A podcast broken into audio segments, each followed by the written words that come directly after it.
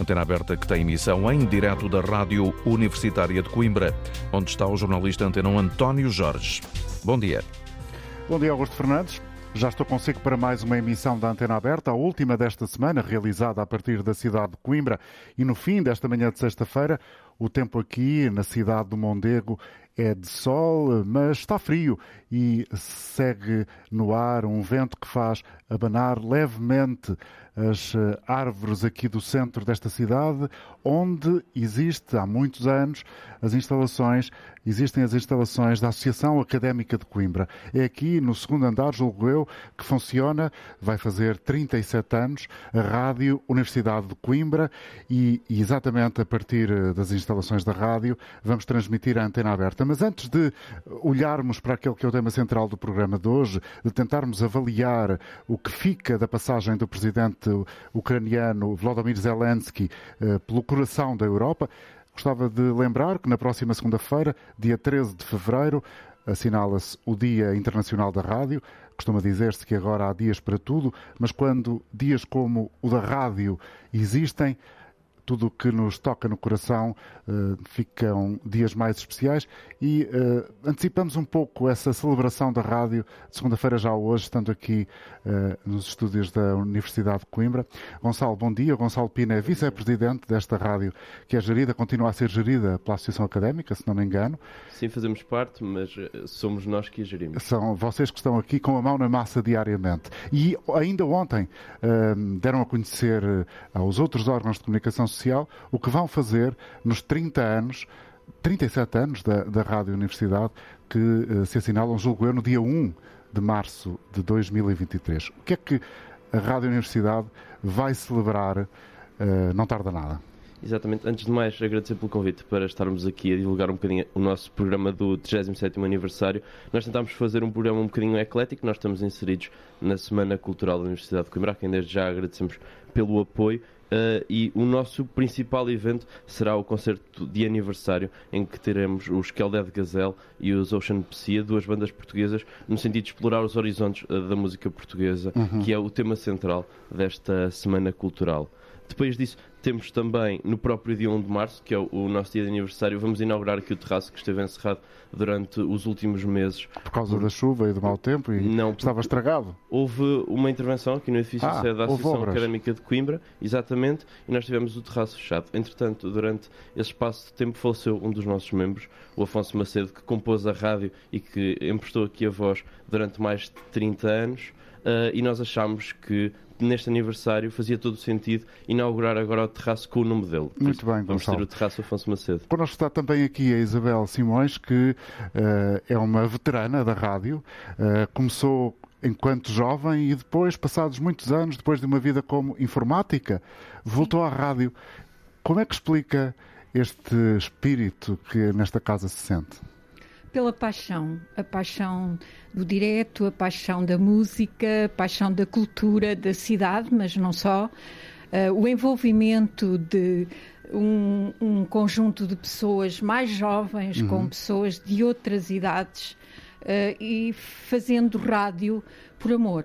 Fazendo rádio por amor e agora, por exemplo, no programa da manhã da Rádio Universidade, uh, fazendo uh, política com capa, que é uma espécie, uh, que é uma espécie de, de análise da realidade política com alguma ironia. Sim, é o achismo, é um contraponto aos comentadeiros e comentadoras dos diversos órgãos de informação e que normalmente são os mesmos aqui na rádio, são outros são diferentes e procuram uma análise brincalhona daquilo que é a política nacional, internacional e, e mesmo a política local e até da própria Academia de Coimbra. Muito obrigado, Isabel. Obrigado por, e ao Gonçalo também por nos receberem cá eh, esta sexta-feira, eh, antecipando de alguma forma eh, o espírito do dia de celebração da rádio que se, que se assinala na próxima segunda-feira.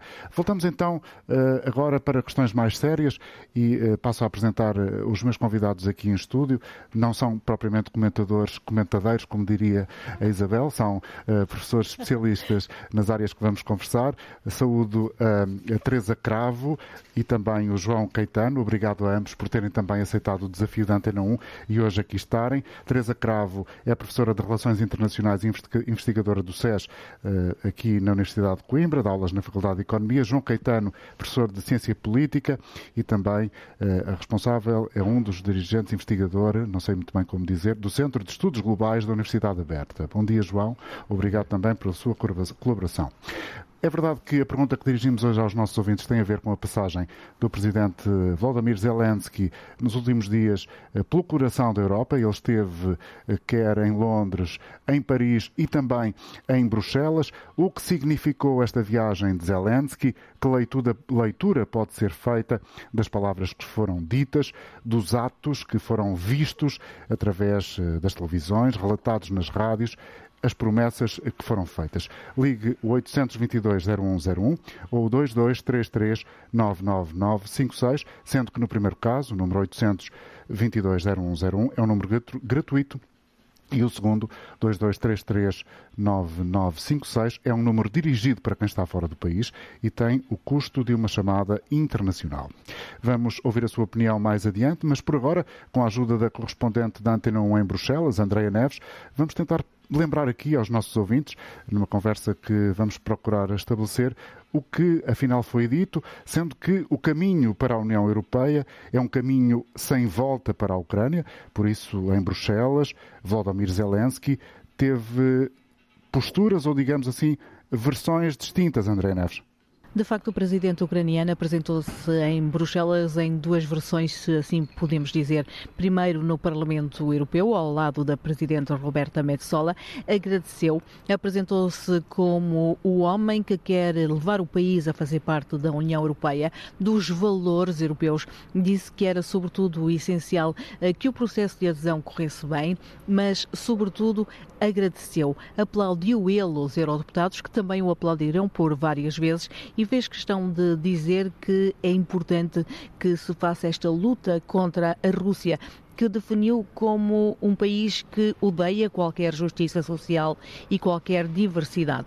Diz mesmo que a Rússia quer trazer de volta para a Europa as realidades desumanas que se viviam nos anos 30 e nos anos 40 do século XX e por isso é importante que os ucranianos façam esta luta em nome dos valores, em nome da Europa. Depois, no Conselho Europeu, apresentou-se mais como o chefe de Estado. Também agradeceu as ajudas, é um facto, mas pediu mais.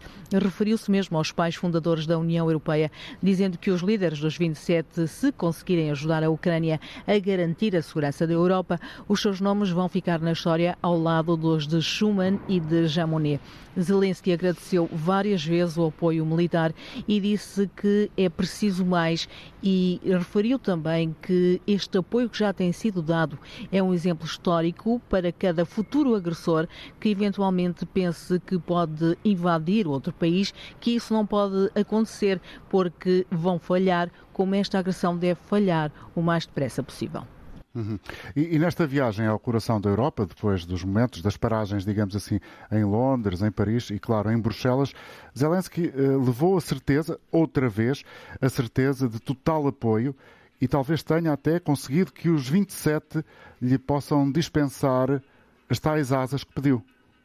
De facto, os 27 voltaram a garantir todo o apoio à Ucrânia, sobretudo ao nível das ajudas que podem eh, dispensar para ajudar Kiev a ganhar esta guerra e a repelir de alguma forma a invasão russa.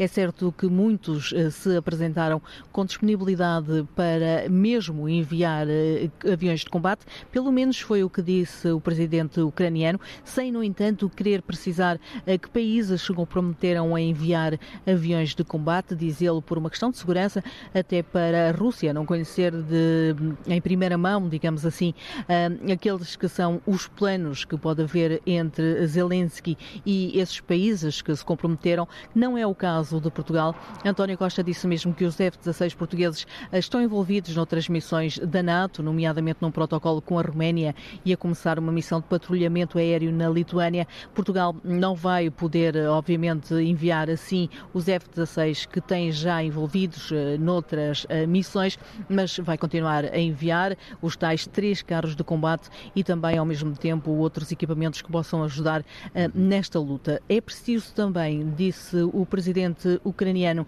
avançar com outro tipo de ajudas para a reconstrução, por exemplo, que são precisas já, mas que serão precisas no futuro. A União Europeia diz que está a analisar a forma de poder usar os fundos congelados à Rússia para a reconstrução da Ucrânia. É uma questão que não é fácil legalmente, mas que está a ser trabalhada com especialistas e também com os G7.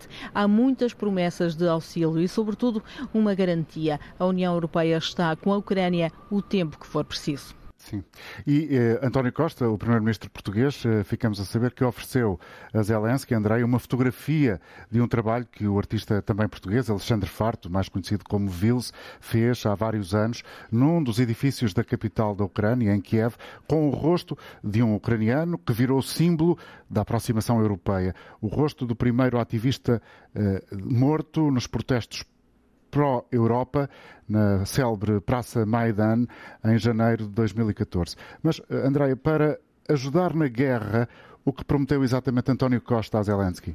Portugal não pode disponibilizar, como já disse, como já falámos, eh, os tais aviões F-16, os aviões de combate que neste momento a Ucrânia está a pedir, eh, mas garantiu que vai enviar outros equipamentos que possam ser interessantes para eh, a Ucrânia utilizar nesta luta contra a invasão russa. Mas na reunião bilateral que aconteceu entre o primeiro-ministro António Costa e também o presidente ucraniano, Portugal confirmou que está disponível também para participar na fórmula de paz proposta pela Ucrânia, no sentido de dar contributos para a segurança alimentar e para a segurança energética.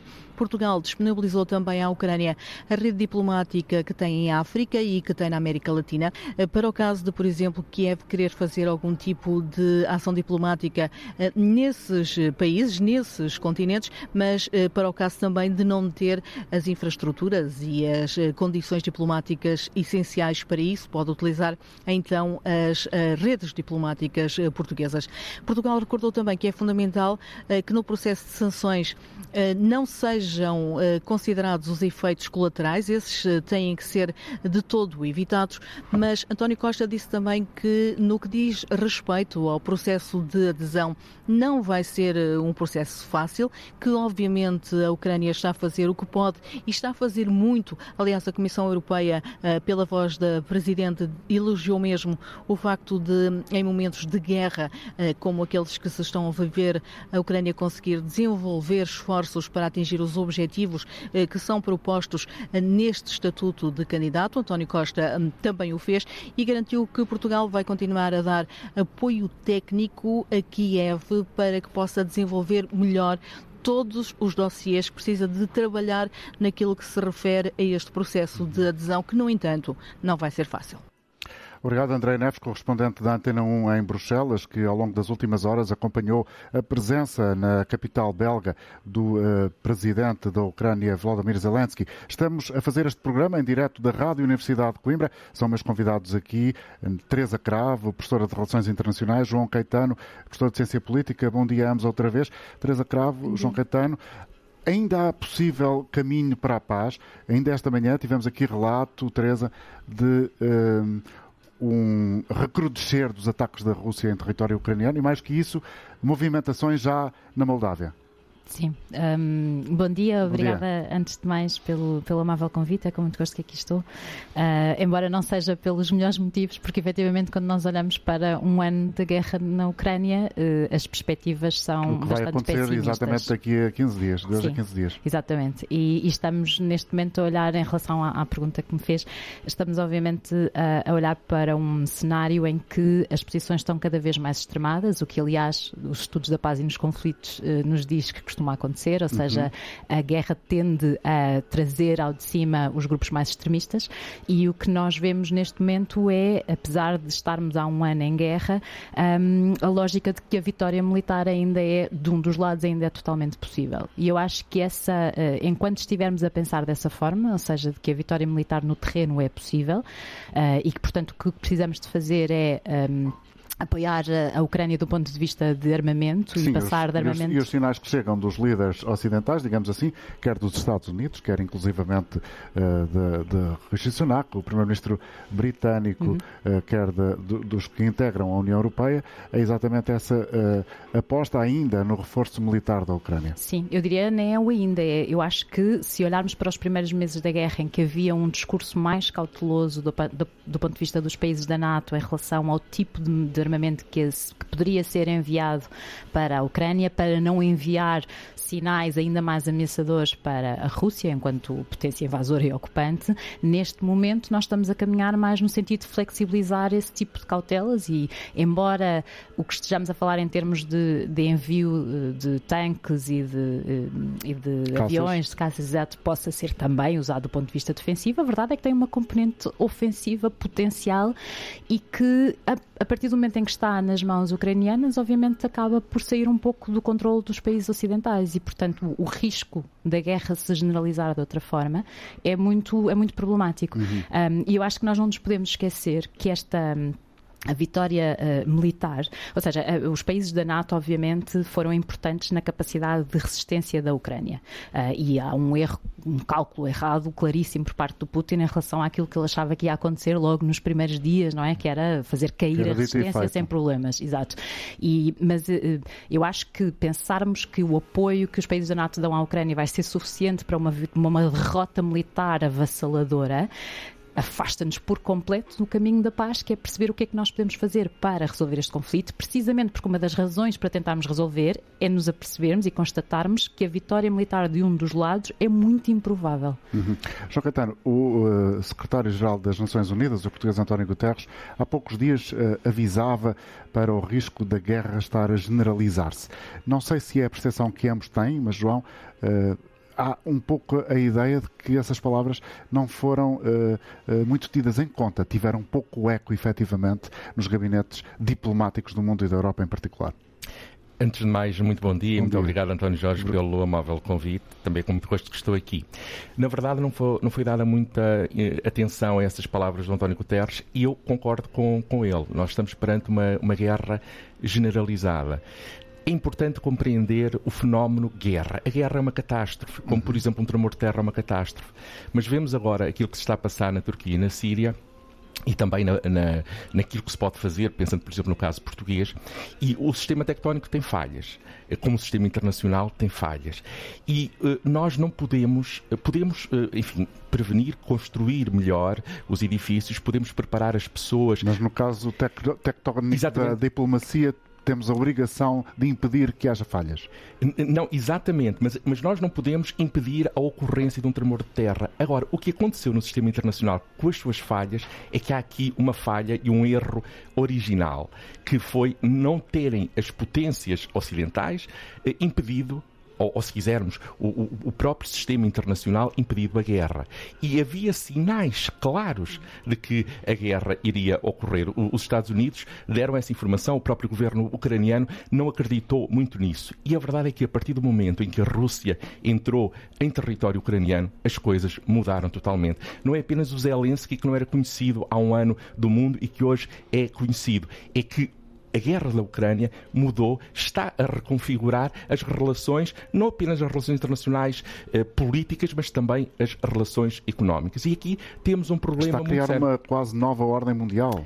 Sem dúvida, sem dúvida. Eu, uh, eu, eu, aqui há tempos, enfim, não, não é questão de, de, teorizar, mas eu escrevi que estamos perante, logo no início da guerra, perante uma guerra gélida. Naturalmente que eu estou aqui a, a, pensar na Guerra Fria, porque nós não estamos aqui numa recuperação da Guerra Fria tal como a conhecemos. Agora, há aqui uma nota diferente. Por um lado, há uma oposição entre vários atores internacionais por razões diferentes e com ideologias diferentes do que ocorria antes, mas com uma diferença muito significativa.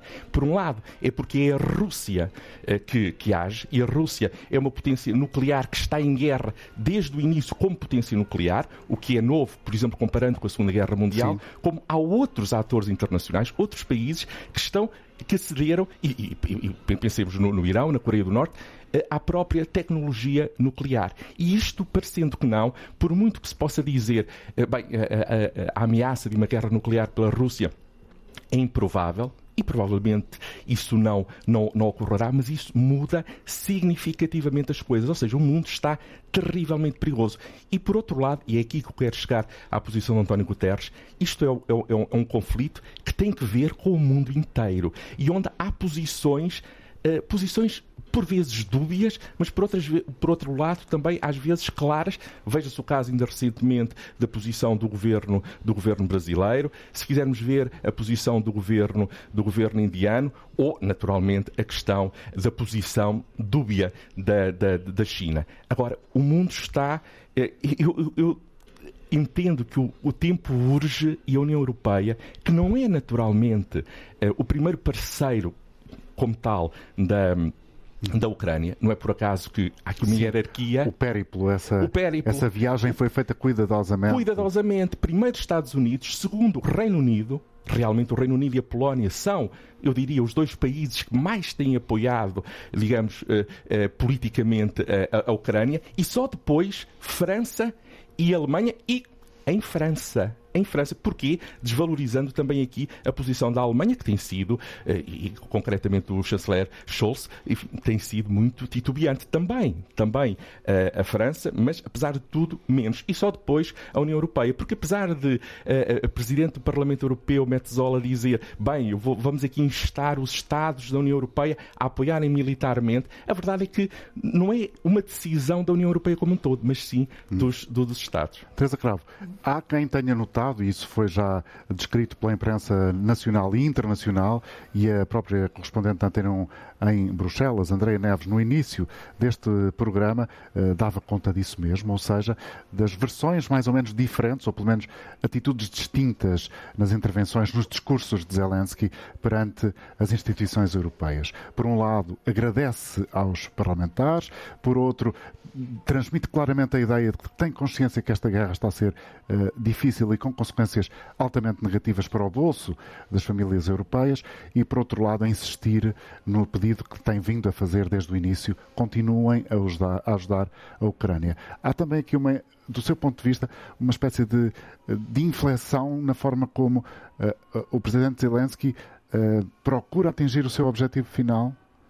Um, eu acho que vou começar por dizer que me parece que a estratégia de comunicação política do presidente Zelensky tem sido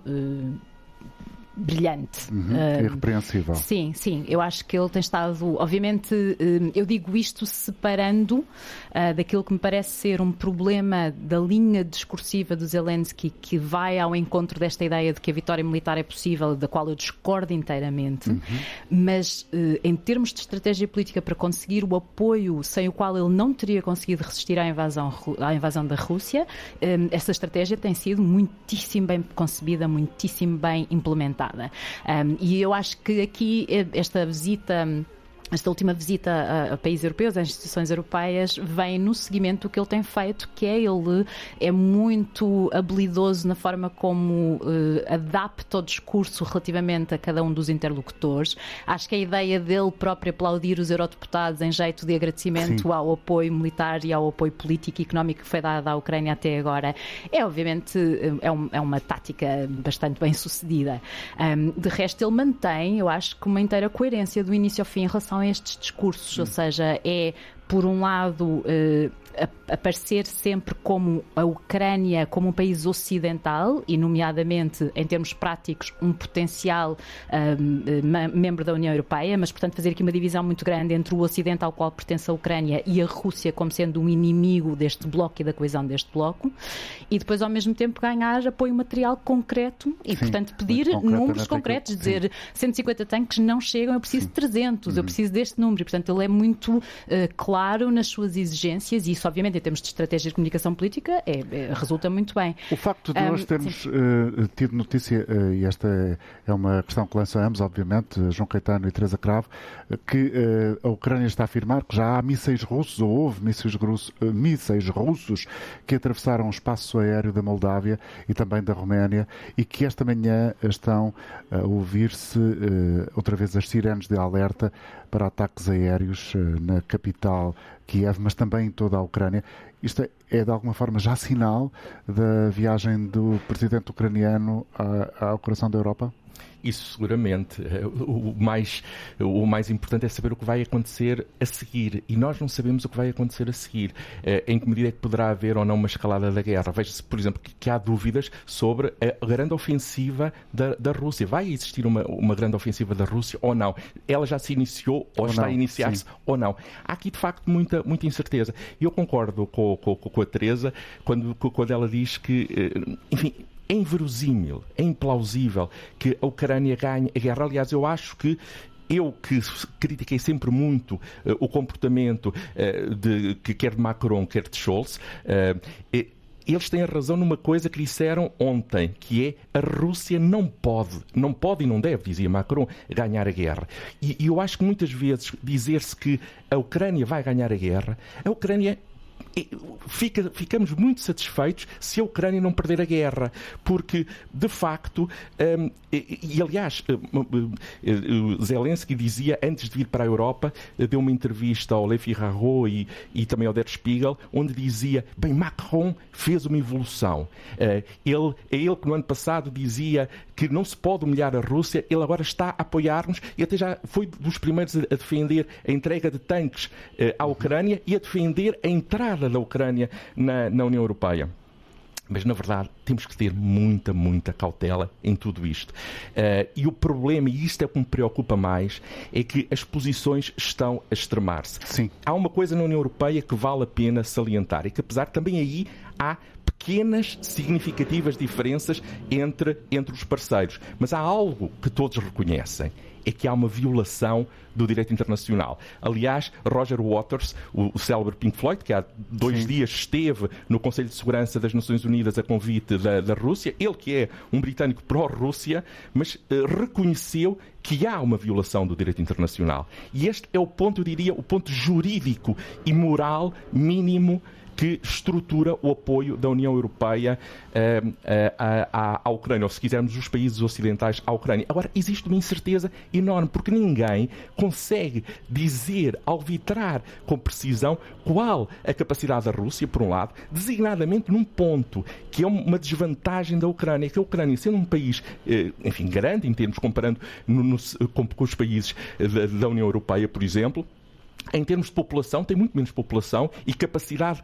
de recrutamento de pessoas do que, do que a Rússia. E este é um ponto que nós não conseguimos avaliar verdadeiramente, como também não conseguimos avaliar qual o poder efetivo de Putin no seio do, do, do, do regime e o que é que ele está disposto a fazer, para além, evidentemente, Sim, da intervenção muita, Muitas coisas já têm sido ditas a propósito, em concreto, do uh, que vale Putin dentro do regime, mas a verdade é que não continu continuamos sem nenhuma informação plausível, taxativa, que acabe com todas as dúvidas. Teresa? Uh, não, uh, concordo inteiramente com o João que há aqui, obviamente, uma, uma, um cenário de incerteza que é preponderante. Acho que nós temos esse cenário de incerteza devia levar-nos a ser bastante mais cautelosos do que nós temos sido até agora, mas os exemplos que, que o António Jorge deu em relação à Moldávia, etc., eles entram num, são exemplos que entram num discurso que diz mais ou menos isto, que é isto é um sinal de que se nós não garantirmos a derrota da Rússia em relação à Ucrânia, que a Rússia literalmente vem por aí adentro.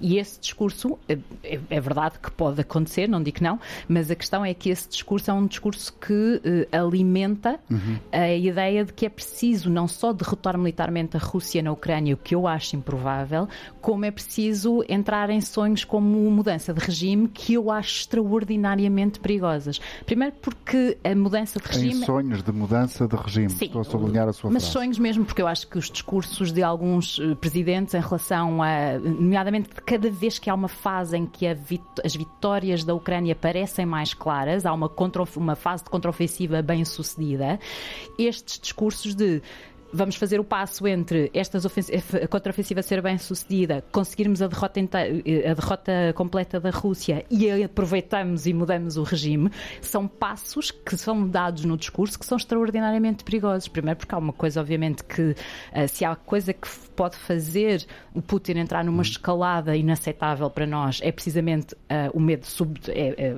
portanto, o medo de não sobreviver a esta guerra em termos Sim. políticos. Sim. E segundo, porque nós sabemos pouco do que que se passa na Rússia, é verdade, mas há uma coisa que nós sabemos, é que os críticos que ainda, sim, ainda têm alguma voz dentro da Rússia são os mais extremistas, ou seja, são os que estão a, estão a criticar Putin porque a, invasão da Rússia não está a ser eficiente o suficiente. Portanto, a mudança de regime é mudança para quem, exatamente? Exatamente, fica a pergunta no ar, sim. ou seja, na prática não tenho uma resposta definitiva, não sabemos qual pode vir a ser. Bom, vamos e recordar... nas nossas relações interpessoais, nós achamos que quando há incerteza, devemos ser cautelosos. nas relações internacionais também devíamos pautar-nos por esse, um, eh, por esse propósito. É? Vamos uh, relembrar aos nossos ouvintes que este programa, Antena Aberta de sexta-feira, está a ser realizado a partir da uh, Rádio Universidade de Coimbra, no coração da cidade, nas instalações da Associação Académica e, claro, conta também com as opiniões de quem se inscreve e quer falar sobre o assunto em concreto de hoje. Bom dia, eh, Francisco Ramalho está connosco em Correios, esteve certamente a acompanhar, eh, julgo eu, aquilo que foi dito pelos nossos convidados Teresa Cravo e João Caetano, eh, relativamente às nossas perguntas de desafio. O que é que o Francisco tem a dizer? Bom dia. Bom dia, António Jorge. Bom dia aos seus convidados. Estive a acompanhar com toda a atenção, António Jorge. Olhe, António Jorge e ouvintes, uh, qualquer pessoa de bom senso, isto é de lá para Alice, não é verdade? Qualquer pessoa de bom senso e amante da paz concorda que a única solução possível são conversações de paz, António Jorge. E são possíveis estas conversações. Basta recuperar os acordos de Minsk, portanto, que previam a autodeterminação da região da, das populações russófonas do Donbass em relação à sua autodeterminação. Região do Donbass recorde-se, porque isto é muito omitido, a guerra já existia há oito anos, com 15 mil mortos que não foram causados pela, pela Rússia. É um Portanto, aspecto que temos vindo a dar conta aqui na Antena 1, através das reportagens dos enviados especiais uhum. ah, uh, Namoral, e concretamente Luís Peixoto, que está na zona de Donbass. Olha, António Jorge, eu quero dar os parabéns ao, ao, ao, ao como é que se chama o senhor? Passou... Luís Peixoto. Exatamente, o Luís Peixoto tem feito um excelente trabalho. Portanto, e a outra solução, uh, António Jorge, a solução armada, que pode ir até ao nuclear. É a loucura, António Jorge. É um impossível apocalipse. Uh, eu, eu, queria dizer já agora também mais o seguinte: olhe, por exemplo, uh, eu li um artigo excelente do Miguel Sousa Tavares, que é um homem suspeito e, e que acreditado e com enfim, com, com uh, o homem com acreditação, no Expresso 3 do 2, 23, em que ele diz que nós, ao fornecermos armas, uh, portanto, a estes tanques, agora à Ucrânia, nós estamos a declarar, declarar guerra à Rússia. E isso fez sem se ouvir a Assembleia da República, o Conselho de Estado, a opinião pública. Conclusão. Uh, olha, uh, António Jorge, o que o nosso governo e outros deveriam fazer é o que está a fazer Lula da Silva que não, não, não, não foi, foi, instado também a mandar para lá armas e ele não mandar. Ele diz que, uhum. que sim senhor, que pode uh, integrar um grupo para negociar a paz. E só a paz, António Jorge, é possível. Porque Obrigado. através da, da, via armada pode ser, como acabei de dizer, o, o apocalipse. É, no fundo, eh, na leitura mais superficial e profunda, permite esta, este paradoxo, aquilo que o Francisco nos disse é, no fundo, também aquilo que a Teresa tem estado a insistir aqui ao longo das intervenções que trouxe. Vamos ouvir ainda a partir de Braga, Mário Carvalho. Saúdo, Mário, bom dia. Muito bom dia, Sr. Jorge, aos seus convidados e aos excelentíssimos senhores ouvintes, que é para eles que a gente fala. Ora, eu se me permite, queria fazer uma pequena introdução. As guerras podem ser desencadeadas por vários motivos. As guerras religiosas, as guerras por amor, embora pareça um paradoxo, eu recordo a guerra de Troia, com o Menelau apaixonado pela bela Helena e depois o belo cavalo com os soldados dentro. Mas, não citando mais, uh, estes episódios. Sim, não precisamos ir tão atrás pôr, na história. Sim, a pôr os pés na história contemporânea nos dias de hoje, também temos a guerra de interesses económicos. Uhum. Por exemplo, o Napoleão a invadir a Europa, Portugal, etc., e a própria Rússia, e lá ficou o seu exército na neve preso. Uh, foi uma maneira do próprio naturalismo se opor à prepotência. E temos ainda mais. O próprio Hitler, com o seu nacional-socialismo, também a tentar dominar a Europa e não só, também a África, o norte da África, com Rommel, a raposa do deserto. Mas, acabando com estas coisas... Acabando, sobretudo, Mário, por favor, com, esta, com esse recordar da história, senão não temos tempo. Sim, sim, entre a Rússia, entre a Rússia e a Ucrânia.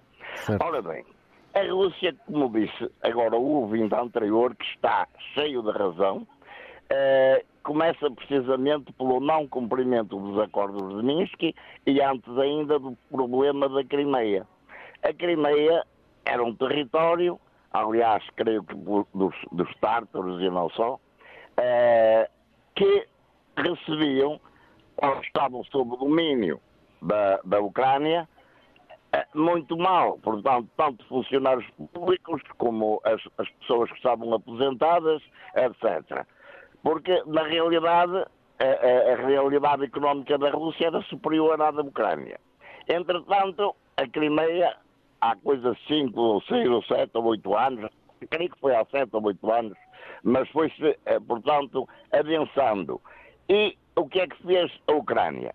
A Ucrânia começou a bombardear e depois duas, duas repúblicas, Lugansk e, e, e, e, e Donetsk, queriam a autodeterminação. Sim. E o que faz a Ucrânia? Bombardearam essas, essas repúblicas em vez de fazerem um diálogo. Portanto, e, e em conclusão, o Mário concorda com a ação que a Rússia, com a invasão que a Rússia desenvolveu? É isso? Ora bem, a Rússia chamou-lhe uma operação especial. Eu diria que teria sido uma operação punitiva, dado que, uma vez os acordos não cumpridos, toda a gente sabe que quem não cumpre a bem, cumpre mal. Ora, se a Rússia fosse para o Tribunal Internacional, não sei como ainda hoje, se calhar estaríamos a, a hum. resolver o problema. E em relação ao que, ao que aconteceu eh, nos últimos dias, nas últimas horas, eh, nos com a passagem... dias e nas Sim. últimas horas, provavelmente haverá excesso de todas as partes envolvidas. Como Porque assim? quando a Europa ajuda a Ucrânia no bom sentido e também ajuda no mau sentido. É bom sentido quando ajuda as pessoas. É o mau uhum. sentido quando ajuda o governo da Ucrânia. Porque o governo da Ucrânia o que procura é integrar-se na Europa para depois ter a cobertura da NATO. Essa é a realidade. Entretanto, Obrigado, Mário, pela sua... Entretanto, os fabricantes de armas é que ficam Vão a ganhar vendendo. no meio de tudo isto. Obrigado, Mário, pela sua colaboração. As económicas também são um descalabro. Bom, vamos voltar ao, ao, ao, contacto aqui com os nossos eh, convidados. Recordo que estamos no centro da cidade de Coimbra, nas instalações da Associação Académica, que é um edifício antigo que provavelmente muitos ouvintes conhecerão. Lá fora ouvem-se as sirenes de ambulâncias que passam aqui bem perto e nós estamos nas instalações da Rádio Universidade de Coimbra e connosco estão uh, dois professores da área das Relações Internacionais, da, da Ciência Política, já os apresentei, Teresa Cravo, João Caetano. Teresa e João, esta questão que estes dois ouvintes trouxeram para cima da mesa, no fundo, 2014, os acordos de Minsk, um, há alguma razão na, na, nos argumentos que foram aqui apresentados, Teresa? Um, eu, eu, só posso começar por dizer que uh, a contextualização da guerra não implica de todo a sua legitimação. E, portanto, a ofensiva militar por parte da Rússia, que consiste numa invasão da Ucrânia com um objetivo que nós, uh, do, que foi dito na altura, que era de um, substituir o regime uh, na Ucrânia e, portanto, ir contra a autodeterminação deste uhum. povo e, e, e violar a, a, a, integridade territorial deste, deste país, é completamente ilegal e ilegítimo. E, portanto, eu, eu gostaria de começar por aí. Agora, acho que é importante nós percebermos o contexto e acho que o fracasso dos acordos de Minsk e o que estava a acontecer na região do Donbass, como disse o Francisco, penso eu, uh, no início, com uh, uma, uma, uma, guerra perfeitamente ativa e com uh, mortes bastante elevadas, e o facto de nós não termos tentado resolver essa questão atempadamente e a sério, porque de alguma forma deixámos andar o problema dos acordos de Minsk que estarem a, a. Para utilizar uma palavra comum, houve um certo desleixo em relação ao que, ao que estava a passar na, naquela região? Eh, eh, genericamente falando, nós somos quase sempre culpados disso em relação a, guerras que eclodem, ou seja, há toda uma fase de prevenção do conflito que fracassa quando ocorre a guerra e eu acho que isto é muito claro, não só do ponto de vista mais macro, da forma como a Rússia devia ter sido integrada na arquitetura de paz e segurança europeias e internacionais, e não foi, um, e mais especificamente em relação ao que estava a passar no, em concreto na, no, no, na região do Donbass, e que atenção, que eh, quando nós falamos falamos em, efetivamente, em ataques punitivos agora da Rússia em relação a, a, para com a Ucrânia, que são efetivamente punitivos, são ataques uhum. para garantir que neste momento estamos a falar de infraestrutura, eh, de, de 40% da infraestrutura na Ucrânia destruída, em 40% de incapacidade de gerar energia, portanto tudo isto tem um custo muito elevado. Mas a verdade é que a região do Donbass também foi alvo de ataques punitivos durante bastante tempo. Um, e portanto havia aqui uma, uma situação por resolver. Agora, a opção de, de, Putin de a resolver através de uma invasão militar, que ainda por cima tem um objetivo, que é o objetivo de mudança de regime de um, de um país alheio, é perfeitamente inaceitável. Sem, uh, sem obstar a comentar em relação a esta questão, uh, porquê é que uh, a guerra na Ucrânia uh, enferma sempre a opinião pública no sentido de haver um, posições extremadas. É uma característica da sociedade atual, ou seja, de haver um, uma bipolaridade quase instituída pela força das redes sociais, da forma como determinadas personagens globais uh, têm força com as suas ideias, ou mais à direita ou mais à esquerda. Não, não é a questão ideológica que importa, mas por que razão é que há, aparentemente, quando se discute a, guerra na Ucrânia e este conflito entre a Rússia e a Ucrânia, e a Ucrânia parece que há sempre uh, latente um certo fel ideológico. Não, sem dúvida. E eu concordo inteiramente com isso. E é uma situação extremamente complexa e que muitas vezes não se compreende. Eu chamo isto, também já escrevi sobre isto, um choque de ortodoxias que não é apenas entre o Ocidente e a Rússia. Se nós virmos o Ocidente e concretamente a União Europeia, e com, às vezes com, com coisas particulares, por exemplo, a Polónia. A Polónia é um país que está estritamente do lado, inteiramente do lado da Ucrânia, como eu disse há pouco, como, como o Reino Unido, mas tem fortes tensões no seio da União Europeia. Curiosamente, a, a, Hungria, que também tem fortes tensões no seio da União Europeia, já tem uma posição mais ambivalente. E que, de é? resto, têm tem sido países punidos pela União Europeia porque não têm concretizado muitas das, das coisas que são básicas enquanto Estado de Direito. Exatamente. E o futuro é isso. O futuro é, é, é, é que um, vai alargar-se o campo das tensões tensões, que são tensões também elas uh, ideológicas, mas de um novo, uh, de, de, de, um novo tipo.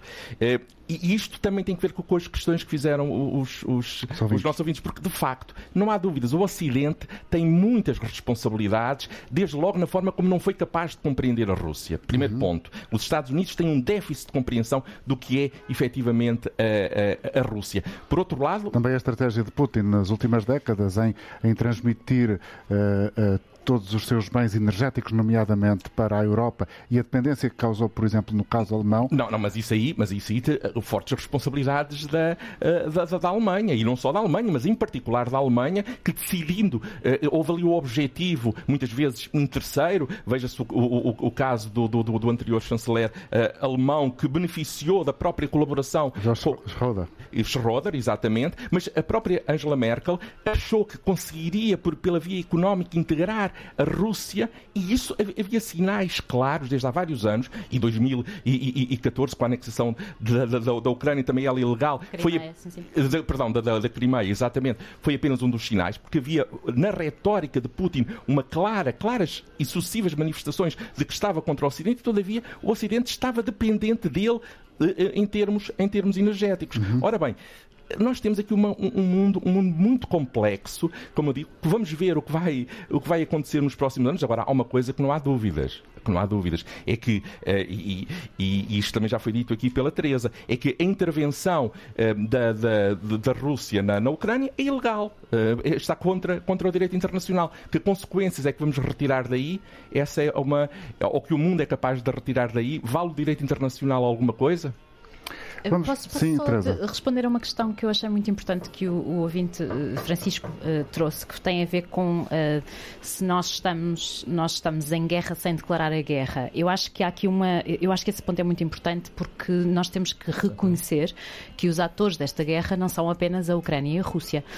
o tipo de apoio que os países da NATO estão a dar à Ucrânia, mesmo que não tenham até agora tropas no terreno, embora haja assim esporadicamente umas notícias que por aí vêm, mas não é algo oficial sancionado pelos Estados, uh, mesmo não tendo tropas no terreno, nós estamos a falar de um nível de apoio que nos torna participantes nesta claro, guerra. Exatamente. E a ideia de que nós não estamos a participar nesta guerra um, é uma desresponsabilização enorme, porque nós, sendo participantes desta guerra somos corresponsáveis na sua resolução. Já, já entendi o ponto. Certo. Vamos ouvir agora a opinião do Manuel Lopes, que está também connosco ao telefone, em Odivelas. Bom dia, Manuel. Bom dia. António Jorge, bom dia a todos os convidados e a todo o auditório. Olha, duas ou três coisinhas que eu queria uh, dizer. Uh, estou de acordo com, com, a última intervenção da, da sua convidada, uh, porque obviamente que se a Rússia invadiu, há razões que, que muitos desconhecerão e alguns já o têm dito, mas a maior parte desconhecerão. De qualquer forma, é dizer o seguinte não tem havido um esforço no sentido de apaziguar e de chegar, de, de, de, de haver um entendimento. De, tentativa de alcançar a paz. A passagem de Zelensky por. Porque por Bruxelas e por bem, Paris é e, mesmo, é isso Londres. Mesmo que eu ia dizer. É tem a ver alguma coisa com isso ou não? Ora, tem a ver, e obviamente que tem a ver porque isto é para, para, para tentar um, uh, manter o foco dos povos. Os povos europeus estão já com, completamente, uh, já não querem nada ouvir falar na guerra e obviamente que isto serve é a América. Isto, como já, já, já tem sido dito, e eu estou de acordo, é que uh, a América é que está a manter, por, por, razões económicas e também políticas, e obviamente que uh, está a manter este, este foco. A guerra é, é, contra, é a América contra a Rússia. Mas olha que eu vou dizer uma coisa. A Rússia nunca mais, e essa questão de, de haver para aí também fazedores de opinião, dizer que a Rússia vai perder a guerra e que, e que, que, que a Ucrânia vai ganhar a guerra, não nada disso, nada disso. A Rússia nunca ninguém, nunca ninguém vencerá a Rússia para mal dos nossos pecados, de todos os europeus. Portanto, o que eu acho é que deve haver um esforço, um esforço, e tal como o António Costa, o António Costa andar para aí aos zigue como outros António Costas, o primeiro, nosso primeiro-ministro, com toda a, razão. E, e, obviamente, ia mandar tanques e não sei quantos e quantos tem uma, uma função, e depois entregar, em, em, entregar o, a Ucrânia na, na, na União Europeia. Na União Isto Europeia. é tudo uma falácia, é tudo uma falácia. Portanto, eu acho, para terminar, é que tem que haver um esforço e começando pela ONU, logo, professor António Guterres, de forma a que haja, digamos aqui, pelo menos uma paz e que depois negocie de forma a que não morra mais gente para, Obrigado, para, Manuel. Para, para, bem de todos nós. Obrigado pelo seu Obrigado. contributo também para este programa, que está a ser realizado a partir das instalações da Rádio Universidade de Coimbra. O som, a música que se ouve no fundo das nossas conversas, dos ouvintes, a minha própria voz com as vozes dos nossos convidados, é a música que vem precisamente da emissão da rádio. Estamos no final do programa. Daqui eh, de hoje a 15 dias passa um ano sobre o início da guerra na Ucrânia. Teresa um, Cravo e João Caetano. Muito rapidamente, ambos uh, sublinharam aqui a ideia de que os países que estão a ajudar a Ucrânia são também responsáveis pela necessidade de encontrar um desfecho. Há consciência europeia, do vosso ponto de vista, dos cidadãos, dessa realidade que ambos identificaram? João? Não tenho uh, a certeza. Uh, na verdade, uh, as, as, populações continuam maioritariamente. Não tendo certeza, nenhuma percepção? O povo, naturalmente, se houver um, um, uma situação de paz, é favorável, porque as pessoas já percebem na carteira que, que, que, que, os problemas com a energia. Os efeitos da inflação. Os, os, efeitos. Agora, não tínhamos dúvidas do seguinte: isto não é um, desdizer da União Europeia, mas a União Europeia tem um papel importante a desempenhar, tal como os Estados europeus, mas na verdade, os Estados Unidos têm um papel crucial. Só os Estados Unidos, hoje é a minha convicção, que só os Estados Unidos conseguirão uh, parar eventualmente, e não, é, e não, será por uma vitória, por uma vitória Teresa, no terreno. partilha desta ideia? Uh, o papel dos Estados Unidos aqui é absolutamente crucial, sem dúvida nenhuma. Um, mais uma vez, os Estados Unidos apareceram aqui a, a, a tentar uh, lidar com um problema que é, uh, em termos concretos territoriais, um problema europeu, mas de facto não é apenas um problema europeu, como aliás falava o João no início. A guerra da Ucrânia é um é um reflexo, é um sintoma da alteração das, das circunstâncias do, do, contexto internacional. E por isso mesmo tem que ser e... resolvida pelo uh, panorama internacional. Obrigado a ambos pela vossa presença, bom dia e bom fim de semana.